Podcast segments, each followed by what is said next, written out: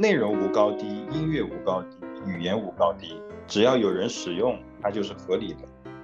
当我们说我们要倡导向善的文化和优质的文化的时候，并不是要剥夺某些人通过某些语言来表达的这个权利。我们看起来表面上是在讨论语言，其实是在讨论人们的思维模式、行为模式。它从大的方面来讲的话，它可能会影响一个民族。身份和语言之间的这个关系是非常密切的，呃，它不能呃被截然切割而使用。主流的媒体就出现了一种话语的创新，呃，它的主要目的还是要通过语言的形式来获得呃青少年的认同。那他如果能留下来呢，能够帮大家更精准地表达自己的一些情绪，那我觉得也未尝不可。不必急，呃，有生命力的就会沉淀下来。播客开始前，麻烦大家可以先听一段一段话。好。整点夜宵七七八，真是绝绝子，好喝到剁九九。今日份仙女营业啦，今天和集美去买奶茶啦！救命，我真的哭死！这家店的奶茶真的 Y Y D S，小狗狗暴风吸入。嗯，就是那个，对，就是最近很很那个流行的一个绝绝子体。嗯，我还是听得懂的，说明还不是外星语言，是吧？说明您还一直在冲浪。这个它有特点吧，可能也不是完全让人听不懂。一段时间以来，像刚刚这样一段话，会让人感觉到看似空洞，甚至让人有些费解。但是呢，他们如病毒一般的迅速繁殖，被安在了各种各样的事物之上，让赞美变得廉价，形容趋于扁平。然而，对绝绝子的反抗也在此迅速集结。就是一些对绝绝子体深痛欲绝的网友，用组合、叠加、挪用、深情朗诵的方式来嘲讽或者来反抗绝绝子体的流行。反绝绝子体本身也创造出了一场新的亚文化狂欢。那对绝绝子的批评的声浪也接踵而至。哈，我们看到多家主流媒体都发文对绝绝子体 YYDS 这样的缩写的泛滥及其导致的文字失语。语言贫乏、交流受阻等问题进行了批评。为什么我们的大脑天生拒绝不了这样的说话的方式呢？除了使用这些词的我们自己，还有谁在助推这些表达的泛滥呢？在绝绝子面临了一轮又一轮的围剿时，我们也不禁反思：绝绝子固然对语言的环境造成了一定的伤害，但这一波流行语的浪潮和之前的给力、抓狂、奥利给等等相比，它有什么独特性呢？从历史的维度看，语言简化和新词的再造是不是一种不可避免的趋势？同时，在互联网时代，作为普通网友的我们，对语言的丰富性又负有多少的责任？今天我们请到了两位嘉宾，分别是复旦大学新闻学院传播学教授、主攻新媒体和传播理论方向的邓建国老师，以及前国际新闻记者、自新闻的发明人、段子艺术家、自媒体人王左中右老师。来和我们聊一聊这一场关于绝绝子的围剿和反围剿。我是今天的主持人葛舒润，我是今天的主持人马庆龙。第一部分我们是想说讨论一下，像这样的病毒式的语言，它的这个传播机制是什么？为什么就是这些语言，我就感觉戒不掉了，就什么时候都想用的？我想问邓老师，说他为什么这些词具有成瘾性？然后它背后可能有哪些传播学的原理？我觉得前面主持人的介绍啊，说它很呃流行，然后呢也引起了一些人的反击，好像是一个蔓延非常广，然后烈度非常高的一场战争一样。但是我个人好像没有太觉得，呃，有多大的，我多普遍，烈度有多高。这个预设啊，就 presumption 啊，可能就说明，呃，这场所谓的战争可能只在某一些群体里面。或者是在某些人的某一人生阶段里面，嗯，存在着，超出了这个圈子，就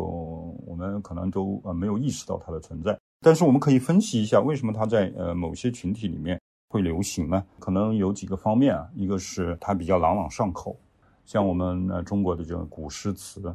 啊，都是这个非常有音韵感啊，五言啊、七绝啊，就是为了便于传播。在心理学上面有一个嗯这个七字规律啊，就是人们呃记呃什么电话号码或者是记呃一段一段表达，呃，一般是七字啊。然后人的大脑的带带宽呢，一般不能超过七。啊，你看以前我们的电话号码都是七嘛，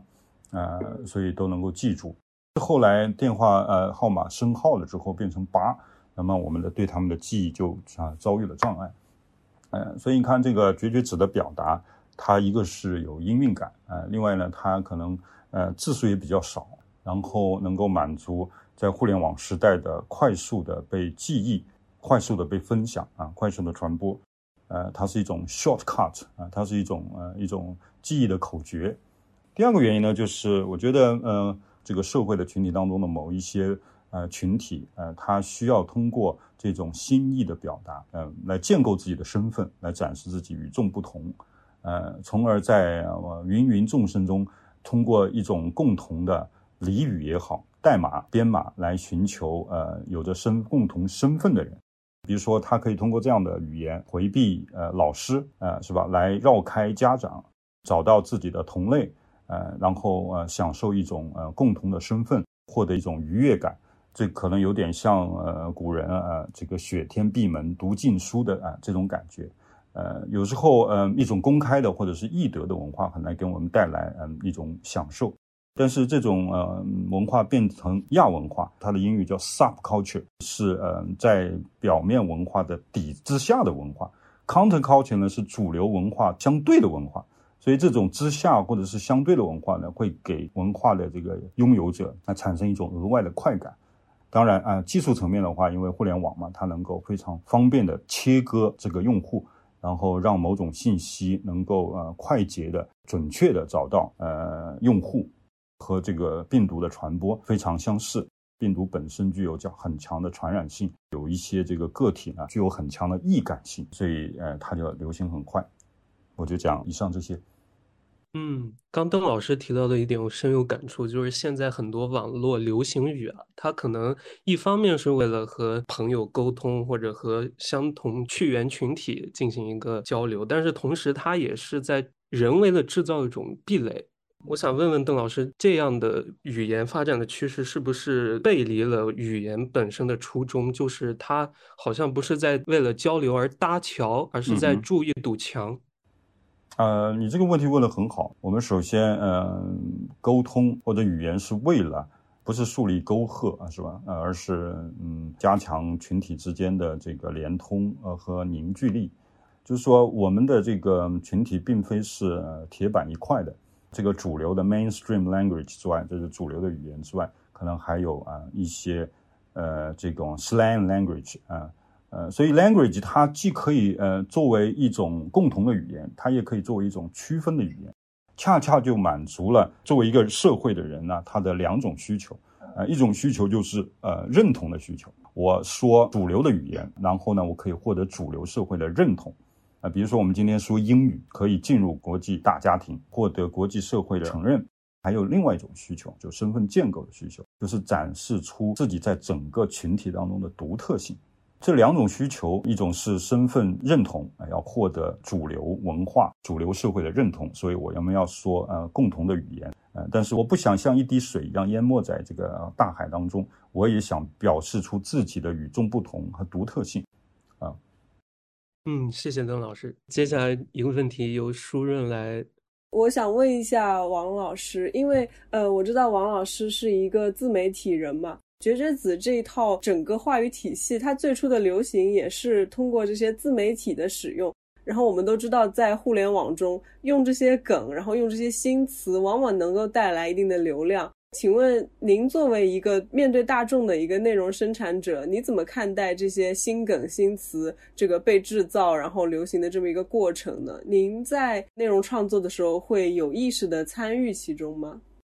就是新梗新词在现在的这社交媒体传播时代，确实有它的传播优势。嗯，因为不一样嘛，就是大家是比较不喜欢一些老生常谈的一些表达的。自媒体的话，它的内容还是追求一个新意。然后您刚刚说的绝绝子呀，那些是怎么来的？我还不知道。绝绝子来自小红书，YYDS 啊，这些就是拼音的简称，好像是来自于一些游戏啊，还是什么网站？因为可能打不了汉字呀，或者怎么样，产生了这个内容，是被动的，有的是主动的。包括我自己，其实也大概在八九年前也创造过流行语。那四个字其实是里面有两个生僻字了，有四个又。那个怎么念来着？我我知道这个，我经常看到这个，但是不知道它怎么念。又双若浊。又双若浊哦，这个到现在还很流行哎。我还在那个运营那个朝日新闻的官方微博嘛。你们都知道日本，因为它的政治制度，他们的首相有一阵子经常换。嗯，然后我就用朝日新闻的官微说，我们又又又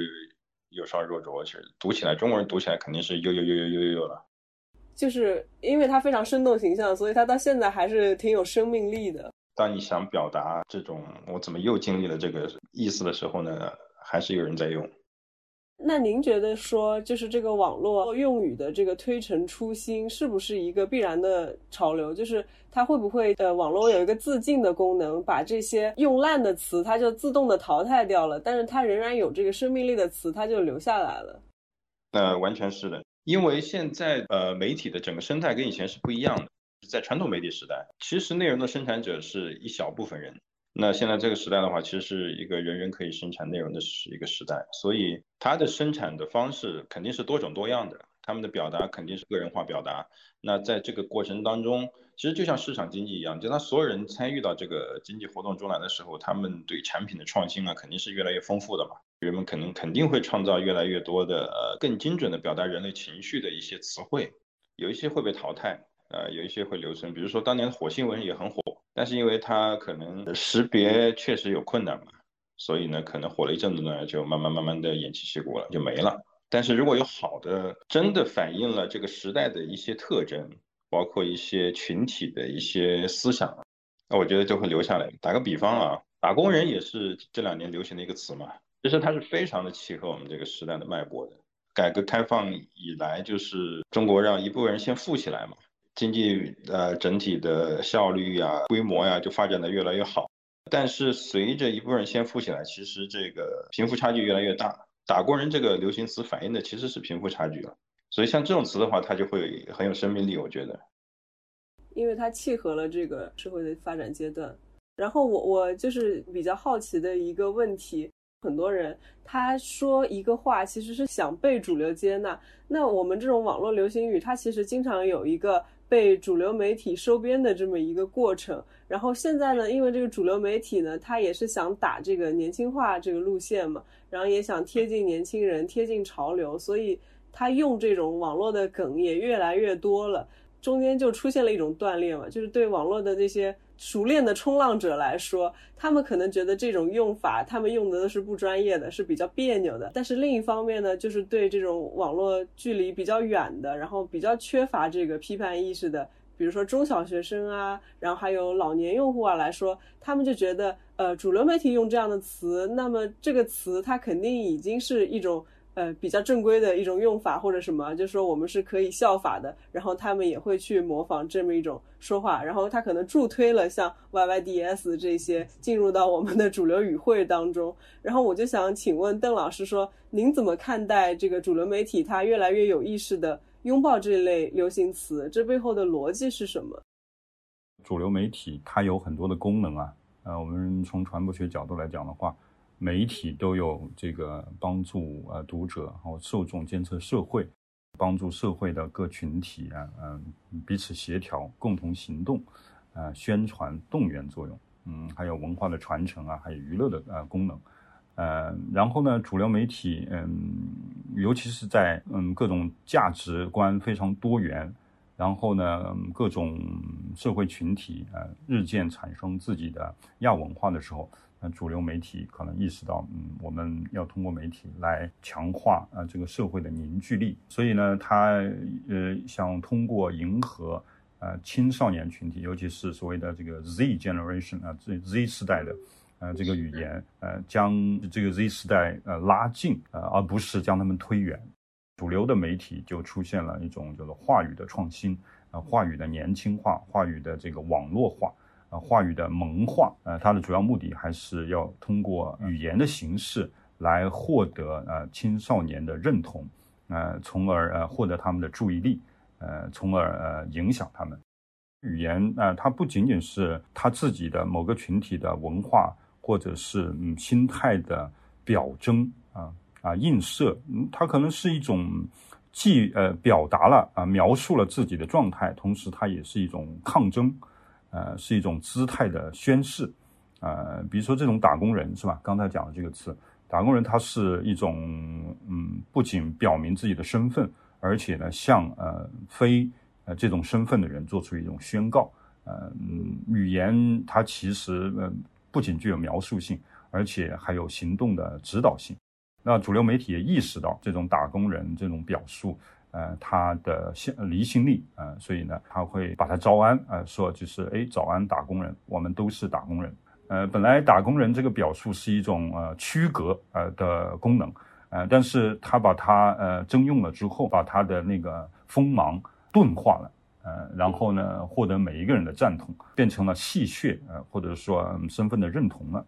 青少年群体啊，或者是亚文化群体，他能够敏锐地意识到主流媒体呃他的意图，然后呢，他就会马上的什么改变策略，或者是抛弃呃这些名词。而呃另外一些群体，因为呃他们的媒介素养可能比较弱，呃然后呢叫媒介依赖性也比较强，呃他们的信源也比较单一呃，比如说有些群体可能就是一直看中央电视台新闻联播啊，或者看人民日报啊，那个媒介素养也比较低。呃，那么这个时候啊，他们呃对某一单一媒体依赖性比较高的话，基本上就会呃受到他们的影响。除了你讲的这个情况非常非常有意思，最后会导致呢隔代之间的呃这种语言的这个差异啊，这种产生的差异是让人觉得哭笑不得的。呃，我们可以想象一个 Z 世代的，比如说孩子是吧？呃，他说 Y Y D S 啊，那个时候他是一种身份的这个宣示。然后呢，这个 YYDS 被主流媒体征用了之后，然后这个 Z 世代的这个孩子意识到被征用了，他马上抛弃了这种表达，呃，但是他的爷爷或者是奶奶啊，通过新闻联播或者是人民日报主流媒体获得了 YYDS 呃的这种呃使用，呃，然后呢，呃，接下来呃在下一刻啊，就用老年人用 YYDS 跟小孩子在聊天。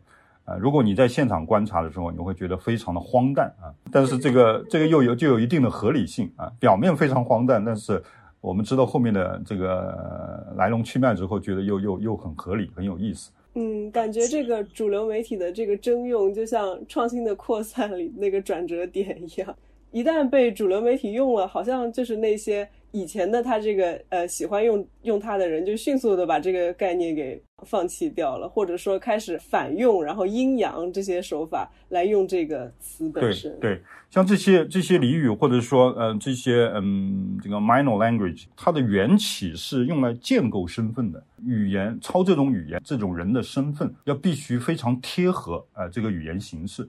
如果呃混搭在一起啊，会产生一种呃荒诞。和喜剧效果，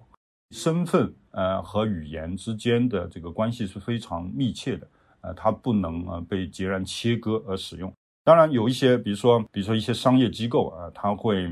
征用啊一些流行的文化符号，是吧？放到它的这个产品当中，也取得了一定的效果。呃，但是那种亚文化的元素呃符号呢，可能是经过提炼，然后在某种程度上已经获得比较广泛的认同。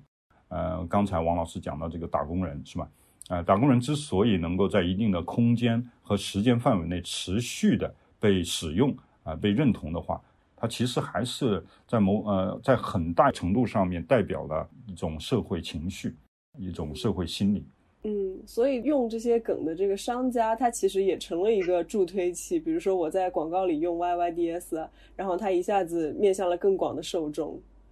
对，这个就有点像这个傍大款嘛。我们呃，刚才王老师讲到，我们现在人人都能呃生产内容，然后呢，这个注意力稀缺。那呃，傍所谓傍大款呢，或者是蹭热点呢，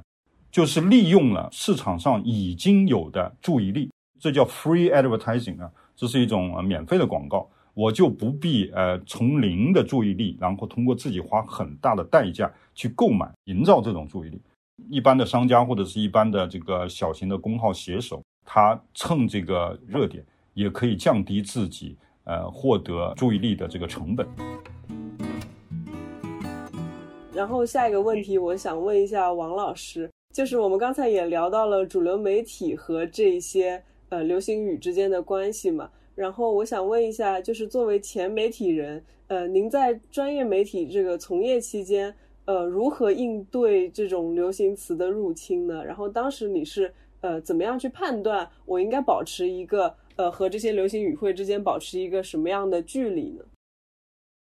呃，因为我在传统媒体基本上也是十年前了，所以那个时候流行语还没有这么的泛滥。但是呢，我其实对于主流媒体用类似于 YYDS 这样的表达，我是比较排斥的。我先先说个最简单的理由啊，中国有一次这个语言规范，就是你会发现一些呃英文的简称啊什么的，已经很少出现在媒体上了，就是大家不许用一些英文的简称，需要用中文的表达。那 YYDS 虽然是拼音来的，但本质上它是里面还是有英文字母的嘛，对吧？我觉得性质差不多的。那既然那个你都你都在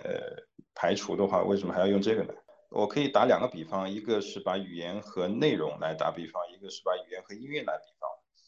就是现在的流行语相当于内容里面的奶头乐内容，就像邓老师刚刚说的，它非常的容易接收。那在音乐上的话，比如说像东北的喊麦，对吧？呃，也非常的容易接收。我觉得这两个的性质，奶头的内容，东北喊麦奶它的性质和这个流行词是一样的。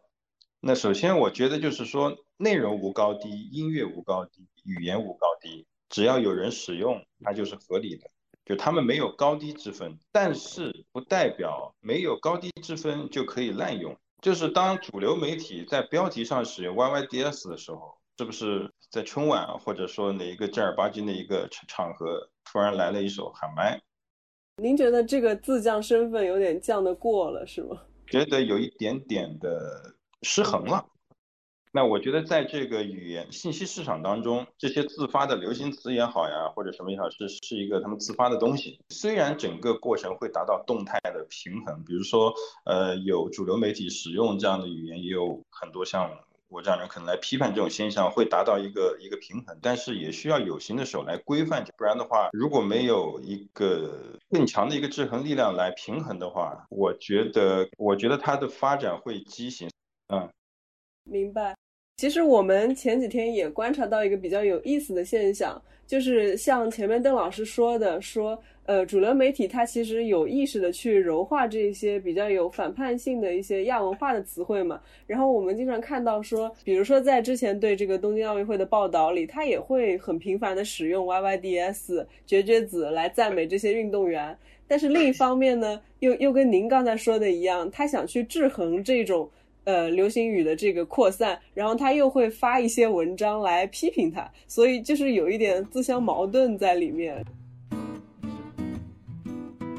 有一些人他也会有一个观点，就是我在一个相对小众的或者是比较私人化的表达空间里使用这些梗，使用 YYDS，嗯，它就是合法的。不同的情境决定了使用这种网络流行语言的一个合法性。我觉得，呃，当然是合法的。呃，王老师也讲到了，不同的群体有不同的语言。从那个，比如说约翰洛克他的这个语言学的理论来讲的话。每一个人都是自己使用语言的这个主导者。我脑子里面有一个 idea，我可以用任意词汇来表达我脑子里面的 idea，这是我的主权所在。我们呃不必在这一点上面有任何的疑惑。可能有一些青少年群体，有一些 Z 世代的群体，他处的心理状态或者年龄啊阶段啊，他呃很易于要通过向外部世界制造敌人。来表明自己的姿态，呃，所以他的那个心理状态是不断的 make enemy 的那种状态。他自己表达在自己范围内表达，呃，他没有伤害自己，也没有更没有伤害他人，呃，他当然可以，呃，这是他的主权范围，他可以当然可以表达。呃，语言之间啊，就像这个多元文化主义一样，就是文呃文化之间没有什么优劣，但呢，呃，在同一个文化里面，我觉得还是有一个，也不是严格的相对主义吧。啊，它还有呃这个精英文化和这个大众文化，一种呃优质的文化和一种低劣的文化、粗俗的文化之间的呃差别。呃，这个我们可能会讲的呃很细了。呃，我们前面讲的是 YYDS，这个这并不是说它是低劣的文化，但是某某些比如说抖音里面的一些视频，它是非常的呃粗俗的、低劣的，呃甚至是负面的啊劝人向恶的文化。啊，这个就是恶与善的区别，啊，而不是什么高等啊、低等啊，呃这个精英啊和大众之间的区别。所以我们也许要要做一些区分。当我们说我们要倡导向善的文化和优质的文化的时候，啊，并不是要剥夺某些人啊通过呃某些语言来表达自己特定的感情，在小范围使用的这个权利。呃，另外就是青少年群体不要把它变成呃一个身份政治，好像就是呃当大学老师，那么我倡导说我们需要有一个规范的语言表达，充分的规范的。呃，甚至优雅的去表达自己的感情，像我这样啊，像这种立场，相对还是比较中立的啊，客观的，而不是说呃，立马呃，比如说有些青少年群体就会就会说，你想剥夺我的权利吗？呃，难道像我这样的人就没有呃权利来表用这样的语言来表达我想要表达的东西吗？呃，这个和权利没有关系，和他本人的身份也没有关系。而是我们讨论啊，这种语言它的表达效果，它对文化的传承、沟通的效率，啊，这个不是身份政治，呃，这是一个呃，涉及到我们需不需要啊一种规范的、标准的、呃，有利于沟通的语言来表达啊。您的意思就是在同样的情境下，它有更好的表达方式，然后我们就不该去选择这种呃边缘路径。你用了一个词叫“该与不该”，呃，就是说好像没有一个这个，我我不认为有一个嗯非常严格的“该与不该”啊，我们只是一个 proposal 啊，这是一个建议呃。然后呢，我们作为知识人，呃，作为这个嗯受过良好教育的人，呃，我们主张啊用一种主流的语言、规范的语言来表达。我们也不是做一个语言警察，是吧？要用呃高高在上的规范来呃约束所有的群体。呃，关于这个，在语言学领域里面有两个流派啊，啊，一个流派就是描述语言学，呃，就是我编一本字典的话，有很大的群体，呃，在都在接受了这种表述，客观存在的语言表达，我就认为它是合理的，然后我就把它体现在我的这个字典当中。我作为词典编纂者的能够发挥的作用，并不是做语言警察，用高高在上的这个标准去规范他们，去剔除他们，去选择他们。我们知道字典的功能就是要来沉淀和传承文化嘛，啊，这是这种描述语言学。另外一种就是规范的，因为我就我就是语言警察，啊，我代表的标准。然后我现在拿着这个嗯尺子，啊，在呃测这个测那个。那我觉得你的不规范，我就把它剔除，啊，所以我这本字典是留下了人类的精华，经过我批准的，呃，这个沉淀的这个语言表达形式。我我在这两两派之间没有没有这个立场啊。我觉得，呃，就是它可以自生自灭嘛。哎，刚才王老师讲到了，打工人还有很多的词汇，呃，它有生命力，能够得到较广范围的社会群体的认同啊，它就会呃这个沉淀下来。然后有一些呃，这个像刚才讲的火星文是吧？呃，它本身没有具有沟通性，呃，然后呃认同的圈子也很小，然后它自己就被淘汰，不必急，呃，有生命力的就会沉淀下来。像这个早期的这个华人说的这个洋泾浜英语是吧？Long time no see，呃，它也进入了英文。呃，毛主席讲的这个 paper tiger，啊，纸老虎，呃，也进入了英文。大家觉得好，不断的使用它，在很广的范围内接接受了就行了，它就会沉淀下来啊。我们的播客聊到现在，其实也引向了我们的第二个部分，就是我们希望对于绝绝子 YYDS 的这种。话语方式进行反思的一个同时呢，对这种反思本身也进行一个反思，就是去不说去理解吧，但是要试着去探寻这种语言产生和流行背后的一个社会背景。就像呃王老师刚刚提到的，有一些词它其实很好的描绘了一个时代，或者是指涉了一个群体哈。所以我想问王老师，就是像您是在什么时候接触的互联网？在您的互联网使用记忆里，最早的病毒式的流传的一个流行语都有什么呢？呃，大概两千年左右吧，零二年的时候，嗯，有一个叫什么什么贾君鹏，妈妈喊你回家吃饭，嗯，那个是一个流传于百度贴吧的一句话。对对对，嗯，其他的还有什么可能在一些游戏里面经常会用的？不要走决战到天亮啊！嗯，您当时会去积极的使用这种梗吗？呃，在日常的聊天当中，其实会使用了，因为就像邓老师刚刚说的，当一个东西火的时候，很多人用的时候，你会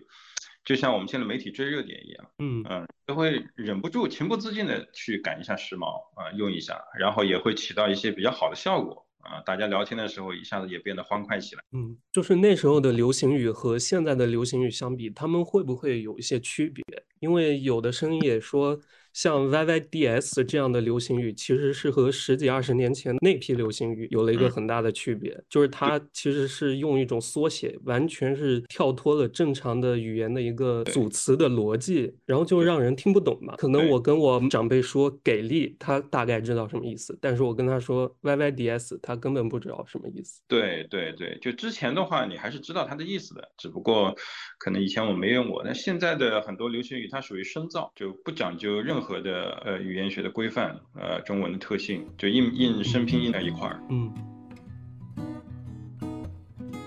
就是其实我我的观察，这么多年来，它这个流行语的这个策源地也在发生各种各样的转变。比如说以前它贴吧里面出来的就非常多，然后现在那个饭圈用语啦，然后这种游戏里面啦，就是他们因为会为了规避审查，或者是为了逃避一些，比如说实名的举报呀之类的，他们就会选择用一些缩写，然后也导致现在缩写特别的流行。对，就是这些产生其实是都是可以理解的，就是包括在他们。这个特定的环境下使用都非常正常。嗯，新的群体也带来了这个流行语的这个新特点。对，至于它以后能不能留下来，我觉得交给时间。虽然它是起源于他们的小圈子，但是呢，真的是有生命力的，能被越来越广泛的人群使用。那它如果能留下来呢，能够帮大家更精准的表达自己的一些情绪，那我觉得也未尝不可。只不过我觉得像 YYDS 这种。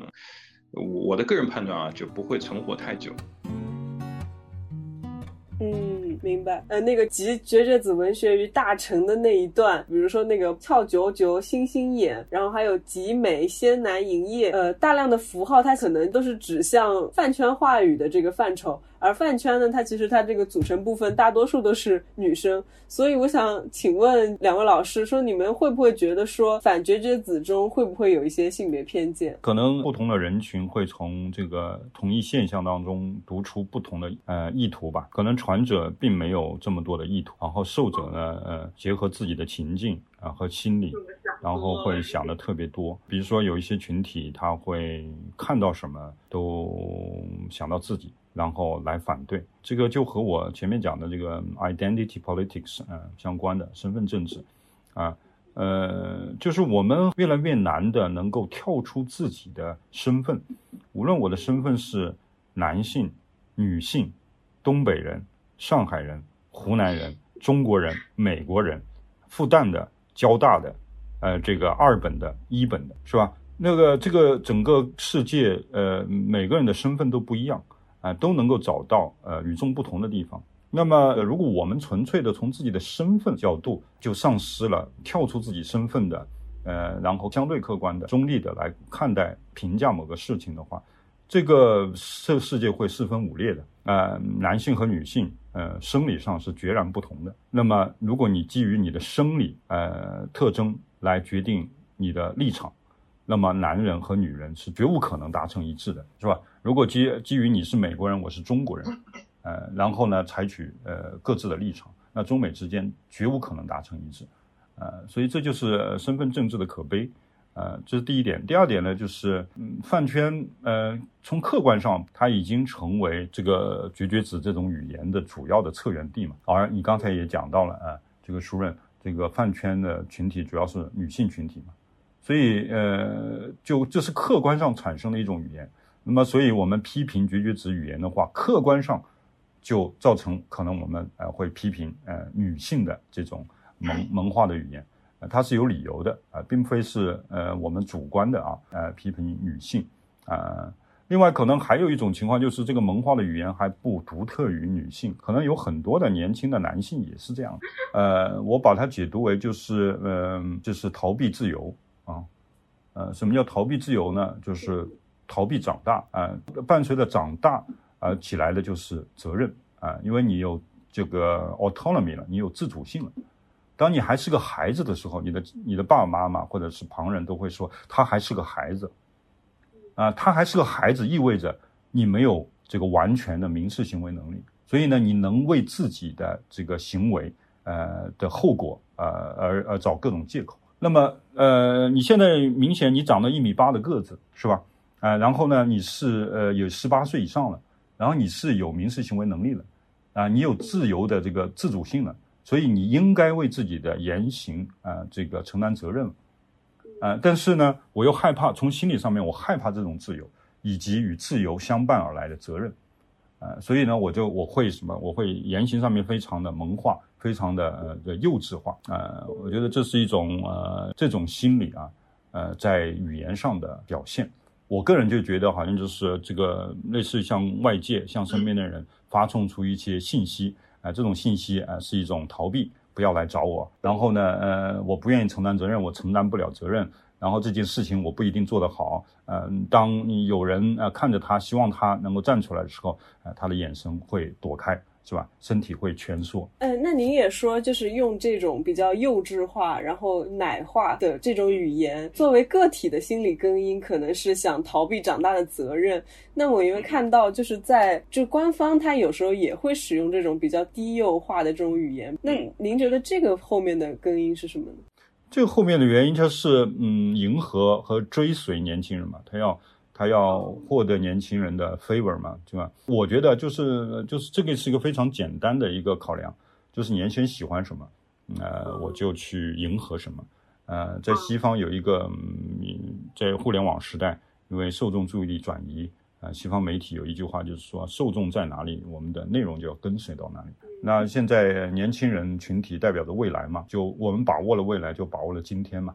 是吧？然后，所以我们现在的这个主流媒体的重心放在年轻人啊，俘获年轻人的注意力上面，所以它就是跟随的状态。呃，通常他会顾此失彼啊。呃，刚才比如说你前面讲的那个例子，是吧？呃，在这个奥运报道的时候会用 YYDS 啊，但是呢，在评论版呢就会啊批评 YYDS，所以它它不同的时候或者不同的这个部门，呃，它有不同的任务啊，然后呢，在不同的时候有不同的 highlights。啊，就造成了这个不同部门之间的任务的之间的这个不协调。那您觉得这种趋势它损害了公共讨论吗？我觉得，呃，把各种政治因素都剥离的话，我个人觉得是损害了非常重大的损害了。呃，这个公共讨论，从这个认知心理学的角度来看的话，呃，就是我们被很容易被这种绝绝子的这个语言啊，啊，就照就照这个嗯记忆上面的这个 shortcut。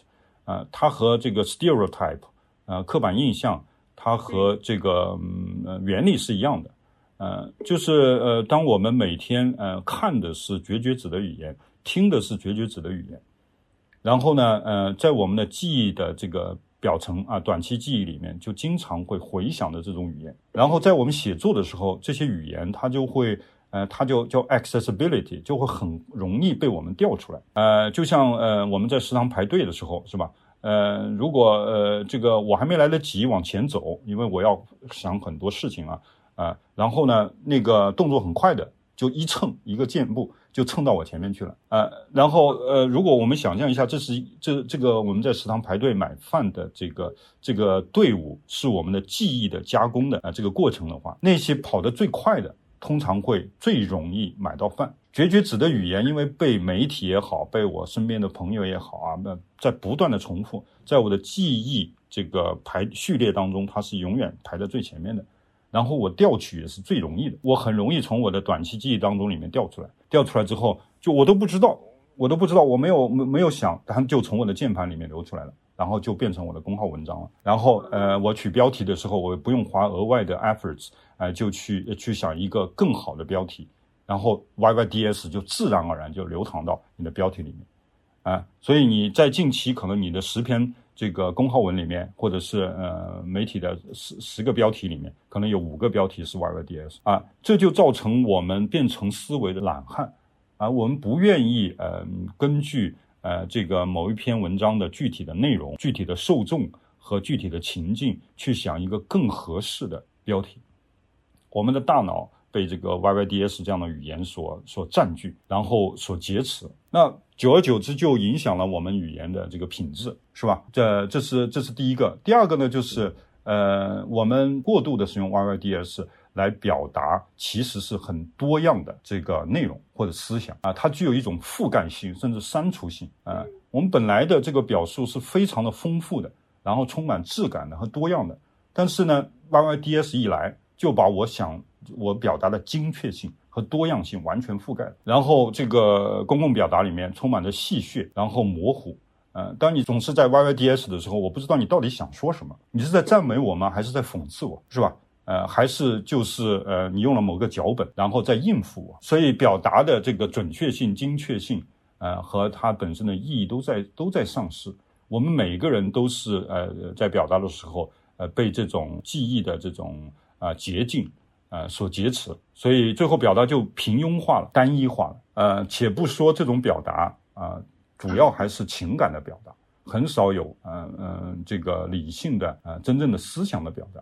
它仅仅是一种叫做 exclamation，它就是一种宣誓啊，用通常后面会加上惊叹号的啊，它本身并没有承载什么思想，这是我这是我的观点啊，不一定对。嗯嗯，但是可能比较可悲的就是你现在呃作为一个，比如说作为一个自媒体人的话。呃，你挖空心思的去量体裁衣的一些表达，反而得不到很多的点击量，这个可能是一个作为自媒体人的一个悲哀。我想请问王老师，有过这样的呃经历吗？呃，我倒没有这方面的困扰，就是我基本上不会在标题一些流行语。其实我现在做的内容，因为我最早是做汉字的嘛，现在有所拓宽，是中主要做一些呃中国传统文化年轻化的东西，所以我会写很多中国。传统文化的一些内容，对啊，包括四大名著啊这些东西，嗯，呃，我会发现就是刚刚说的这些流行与流行的对面，也有一个好的现象，就是其实传统文化越来越复兴，有越来越多的人在喜欢传统文化里面的一些表达，就是人们会发现，就是刚刚邓老师也说，其实语言其实就是把大脑里的 idea 如何最精确的、精准的表达出来。对吧？但其实我们会发现，呃，我们没有必要一定要寻找说，呃，创新词啊、流行词这些东西，甚至某种意义上是舍近求远了。其实，在我们手边。如果挖掘古代人的一些 诗词啊和他们的表达的时候，你会发现，其实里面有很多的表达方式比我们现在的呃现代文，它其实表达的更精准、更有意境。更多的普及开来的话，我觉得是有利于丰富我们现在的表达方式和表达的深度、表达的意境的。就是说，其实年轻化去迎合年轻人，然后让年轻人喜欢的方式，就是除了用他们的新词之外，还有很多的方式，是吗？他们有他们的圈子和他们的语言，我们也可以用我们觉得呃比较适合人类表达的一些语言，我们把它不，我们也可以自己创造出来，我们也可以从古人的智慧里捡出来，然后用我们的。呃，影响力去使用它，然后再影响年轻人，反过来影响他们，这其实也是一个刚刚我说的一个一个一个平衡了。就如果更多的，呃，我们也有这这样的一个呃一个一根筋儿，对吧？或者有这样一个目标，在日常生活中，呃，多往这方面靠一靠，也许多多少少能够改变一下这种中文的呃语言生态或者语言环境。您觉得，就是作为一个自媒体人，呃，作为一个比较优质内容的创作者，您觉得这是自己的一种责任吗？在当下，说责任有一点点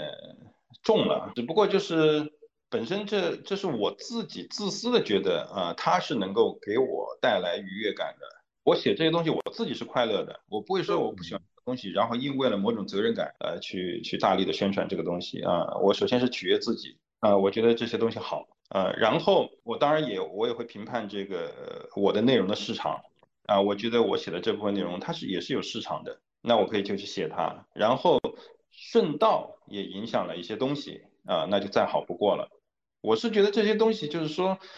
呃，虽然没有优劣之分啊，但是 其实语言这个东西，它是在你日常使用过程当中，它是会影响人的思维的。呃，刚刚说的这些流行词的话，它呃，它让你的大脑可能停止思考了。但是当你用古文啊或者用其他的一些呃表达的时候，它其实是有助于你的，它其实会改变人的很多行为模式。就我我我一个很简单的一个在我身上的一个发生的案例就是，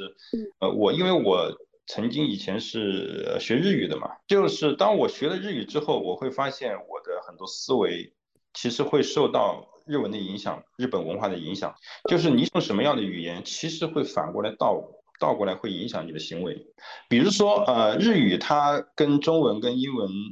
有一个很大的一个不同点，就是日文它的发音的时候，其实嘴巴张的是很小，就是英文的时候，其实你你你你说话的时候经常。呃，其实嘴巴是大开大合的，Yes，you're right，就这种，对吧？但日文说的话，它其实是就是有点，甚至甚至有点畏畏缩缩的，就是啊，すみません啊，那哭起来了，就这种感觉。那这个其实，在张嘴张的不是那么开的时候，小声说话的时候，他会培养你一种呃，不是那么攻击性的人格，他会让你有时候会性格上会有所收敛，会有所谦逊。语言就是还蛮有意思，所以有的时候。 呃，我们看起来表面上是在讨论语言，其实是在讨论人们的思维模式、行为模式。它从大的方面来讲的话，它可能会影响一个民族。呃，那我想请问，就是呃，您作为一个长期要输出内容的人，你在现在这个流行语不断翻新的当下，你会？去有意识的抵抗这些流行语的侵蚀嘛？那你一般会怎么做呢？就采取哪些具体的措施？呃，其实我这个流行语啊，它还是分的，分不不不一样的流行语，包括我自己也制造过流行语。我还是会看哪一些流行语在我的认知范围内，我是觉得比较好的，哪一些是我觉得比较排斥的，它是一种呃呃懒惰思维的结果。比如说打工人啊这种流行语，那我觉得都 OK 啊，不这种我倒是。自己也用过，所以我不会说把流行语作为一个整体的一个对抗对象。那我想请问一下邓老师，呃，您作为一名学者，还是这个传播学者，呃，您在进行这个学术写作的时候，会就是您刚才也说了那个食堂插队的例子嘛，会有时候会觉得说这种流行语不由自主的流泻在笔端吗？那您就是会。呃，有意识的去坚持这个原来这个写作的模式吗？这个，呃，我倒很少有这样的情况，因为，呃，就是这个词如果要一直在你的脑子里面，然后它你在写作的时候能够很快的跳出来的话，那有个前提条件就是你不断的嗯曝光于这些呃流行语。对，但是我曝光很少，所以呢，呃，它呃我在调用的时候，它可能不存在我大脑里面。不存在于大脑里面，嗯，然后呃，可能嗯，其他的词，学术名词，像什么议程设置啊，这个 priming 啊，呃，framing 啊，框架啊，是吧？它它一直存在于我的大脑里面，我一实时曝光于学术语言，所以对我而言的话，呃，更容易调取的是学术语言，然后表达的效果和效率更好的，可能还是呃学术语言，所以。呃，或者说对我而言，对我这个群体而言，我们的流行语不是绝绝子这样的流行语，呃，我们也有流行语，呃，就是学术流行语，比如说困在系统里啊，审美劳动啊，呃，情感劳动啊，呃，这些词说多了，其实也也也是 cliche 了，也变成这种泛滥语了，呃，这是我们学术界的这种绝绝子吧，有可能。我觉得这个王老师，小王，呃，王老师讲的很好啊，我也学到了一呃很多，嗯，他刚才讲的。这个语言的边界就是我们思维的边界，有点像维维特根斯坦的呃这个观点。呃，在语言学里面有一个非常著名的假设，叫做呃 Wolf-Sapir 假设，呃，就是我们语言决定思维。啊，通常的例子就是呃，比如说呃蒙古人，呃，他的生活世界里面有很多的马，各种各样的马，呃，然后呢，他的表达里面就有很多很多样的，比如说昭陵六骏啊。啊，不知道大家在首都博物馆里面看到昭陵六骏，那六那个那个马都是马，就我们来看南方人看都是马，但是每一匹马呀，它都有不同的表达，都是马字旁，然后旁边有有有有一个不同的字，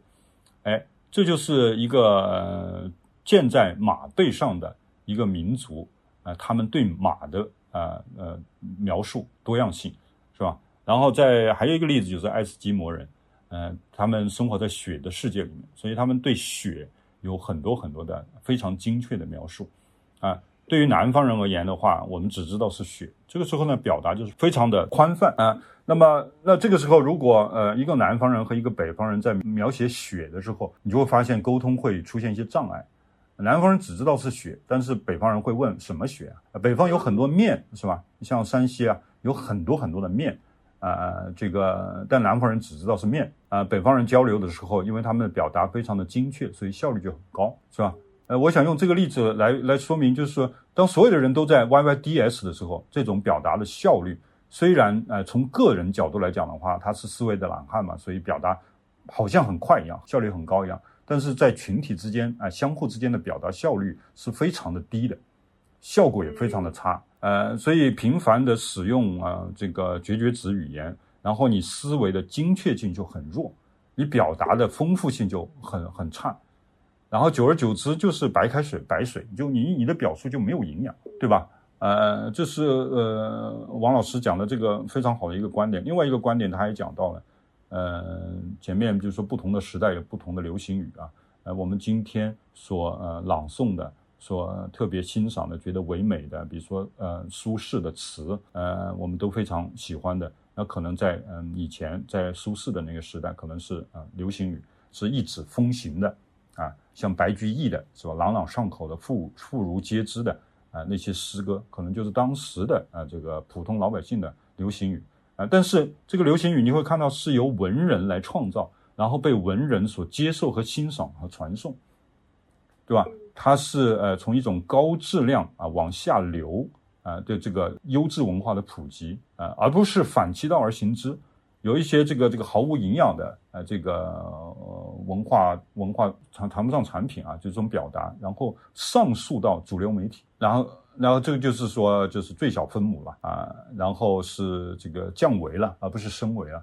啊，所以我感呃，我感觉还是还是有差别啊。王老师讲的，不同的时代有不同的流行语，那么今天的时代也有今天的这个时代的流行语，呃，这个是非常相似的啊，呃，但可能会有一些稍微的一点差别啊。对，现在我觉得面临的最大的挑战就是。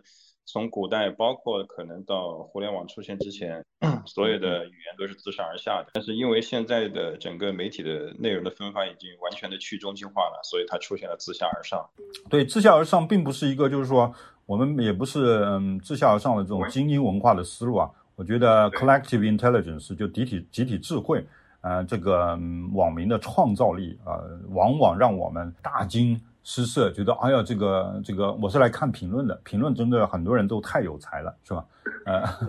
呃，那就是就是说相向而行吧。Popular culture 当中也有很多可以被提炼为优质文化，可以积淀下来啊，传承下去的啊呃，而且我是嗯赞同这种文化创造主体的多元化和这个这个这个大众化的啊，我是我是非常赞同的，嗯。嗯，我是觉得无论哪个时代，无论这个渠道怎么拓宽，是由上自下而好，由下自上而好，都是就是精确、丰富、多元这些品质是好的，这个应该是毋庸置疑的。嗯，最后我想请问一下王老师吧，就是您觉得在今天作为一个普通网民，他可以怎么样去平衡这个流行语和严肃表达之间的关系？他有哪些？呃，我们说生存策略呢？普通网民的话，我觉得就怎么开心怎么来吧。哦，这样。呃，如果。比如说，跟我和邓老师志同道合的朋友，然后有一些影响力的，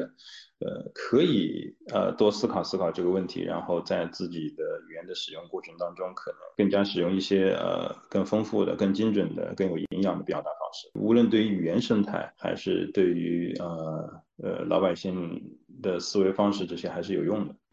我觉得，嗯，我非常同意小王老师的观点啊。这个王老师他是一个。呃，语言的就推广者、呃，实践者，各种新的语言现象的这个编纂者、提炼者，呃，我觉得，嗯，我们，嗯，不管是处于什么位置啊，尤其是像我们文化人，嗯，首先要剔除这种，嗯，想当然的偏见，呃，抱着一种高高在上的俯视的精英化的这个视角来看待各种这个草根的语言现象。呃，我觉得我们要扮演一个桥梁的作用，就是精英文化和大众文化、草根文化之间的，呃，像小王老师所扮演的这个角色啊，他就是一个 communicator 啊，他处于精英文化和这个大众文化之间的一个沟通者啊，一个桥梁啊，然后呢，不断的关注新兴的语言现象然后对他们进行点评、进行梳理和提炼。呃，然后嗯，特别好的语言现象，可能它会一个是通过大众啊，会就像我们有几个有几种这种过滤方法啊，啊，一种是比如说编辑啊，他会嗯把它推荐是吧？推荐出来这是好的表达啊，然后呢，算法 也会最后呃发挥一定的作用，要把这个好的表达，因为大众使用多嘛，他也会呃推荐。然后我们个人，呃，就是文化人，个体的文化人也会做一些推荐，然后齐心协力，啊，就将啊这些好的表达方式沉淀下来，啊，最后慢慢的、慢慢的，比如说我们可能主流媒体也可以办发挥这个作用，比如说啊，二零二一年啊的啊二十个热词，是吧？对，每年都会做这样。对，每年做一下啊，做一个总结，做一个总结呢，然后呢。呃，这二十个热词可能到了，就不是到了两年之后啊，可能会只有啊十个热词啊留下来啊，最后可能啊五个热词啊，这样的话语言可能会具有生命力，不断的推陈出新啊，推陈出新。呃，我的观点就是我非常赞同这个，呃，这是我的，这是我的观点。呃，但就是说也也就是。呃嗯，使用呃这个绝绝子语言的人，可能呃自己也要一种啊一种敏感性啊，不能将嗯，比如说嗯，我们相对客观的对于质量的追求，对于表达精确的追求啊，对于雅致的追求，把它理解为呃我们是语言警察啊，然后要剥夺你呃自主表达的权利啊，我觉得远没有达到那个份上。呃，只有我们彼此共同的呃理解啊，共同合作，我们的语言才会有生命力，啊，才会不断的推陈出新。那我们这一期播客就到这里，感谢两位老师今天能够呃参与我们的讨论。呃，我们大家相互学习啊。嗯，老师再见。嗯，老师再见。再见，再见。